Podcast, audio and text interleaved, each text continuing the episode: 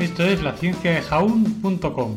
Yo soy Eneco Huarte Mendicoa y empezamos.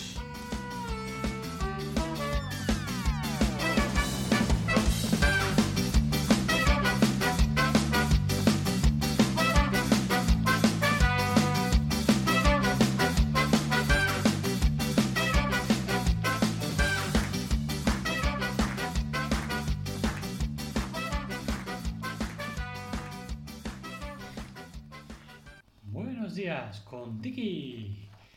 Y es que hoy es 28 de abril de, del 2021, miércoles, y tenemos como efemérides, pues vamos a hablar de una efemérides muy curiosa, que es que tal día como hoy, 28 de abril de 1947, zarpa del puerto del Callao, Perú, la expedición marítima de la balsa con Tiki.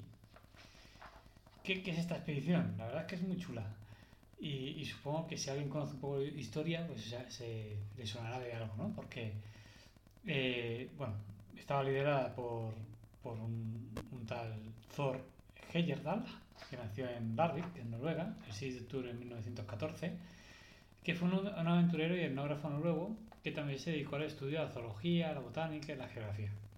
Entonces, Thor Heyerdahl lideró la expedición llamada Kontiki, para intentar corroborar que los indios americanos podrían haber colonizado las islas del Pacífico. Y es que había una teoría ¿no? de, de si, si, la, si, exactamente eso, ¿no? si los indios americanos habían colonizado las islas del Pacífico o no.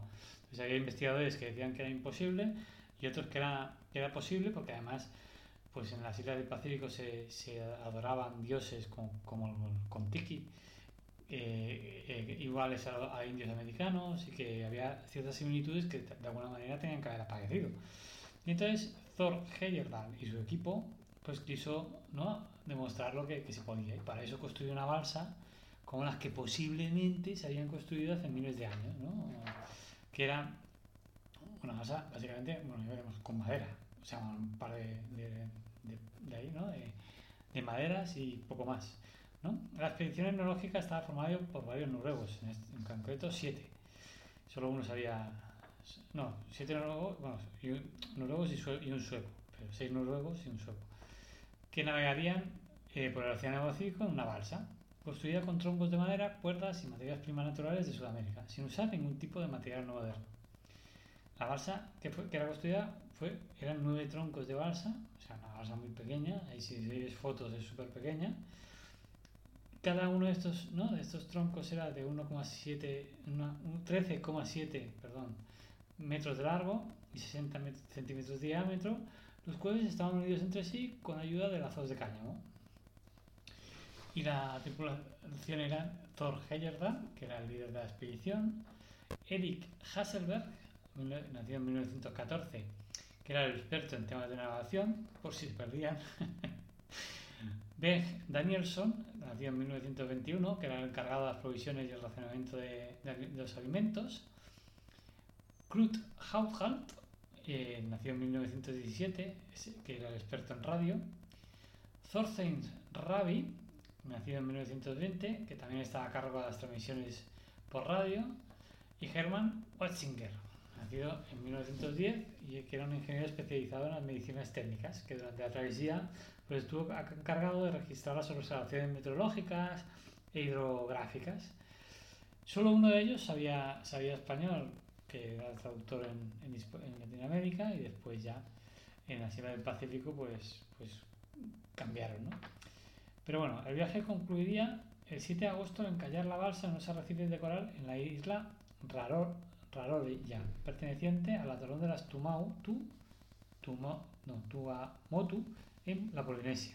O sea, después de haber navegado casi 7.000 kilómetros en una balsa que se caía, vamos, pero siete tíos en una balsa eh, durante 101 días, demostrando que realmente que era, que era posible la comunicación. Tener, aunque es decir que, que claro, había expertos en radio, o sea que si tenían un problema podían llamar, había ¿no? Eh, expertos en navegación, que si unos fueron a colonizar no sabían por dónde iban, ¿no? Así que, que, bueno, que te imaginas un poco cómo era la, la colonización en, en, la época antigua y dices, vaya, vaya aventura, o sea, ya esta es una aventuraza, pues vaya aventura, ¿no? Pues eh, Thor, el líder, Thor Heyerdahl, escribió un libro sobre la expedición del que se vendieron más de 50 millones de ejemplares. Y el documental que hizo de la expedición ganó un Oscar.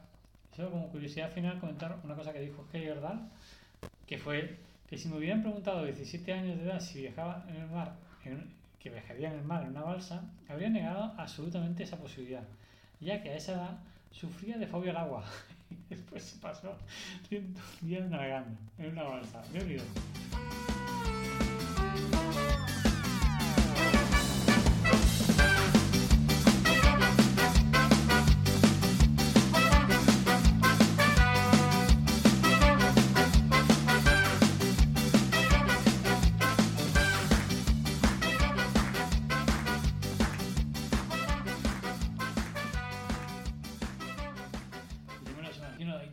todos aprotonados ¿no? en, la balsa. En un momento dado alguien dice, "Oye, jefe, jefe, señor Heyerwald.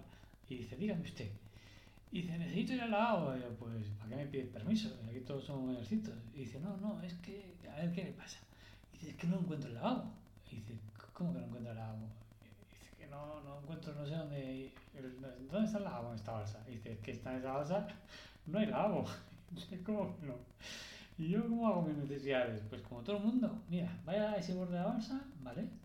Y saca el culo por la borda y haga. Pero qué vergüenza. Dice, pues mire, aguántese, usted mismo. Todo suyo. pues nada, espero que tengáis un buen día. Un beso a todas y a todas. Hasta pronto.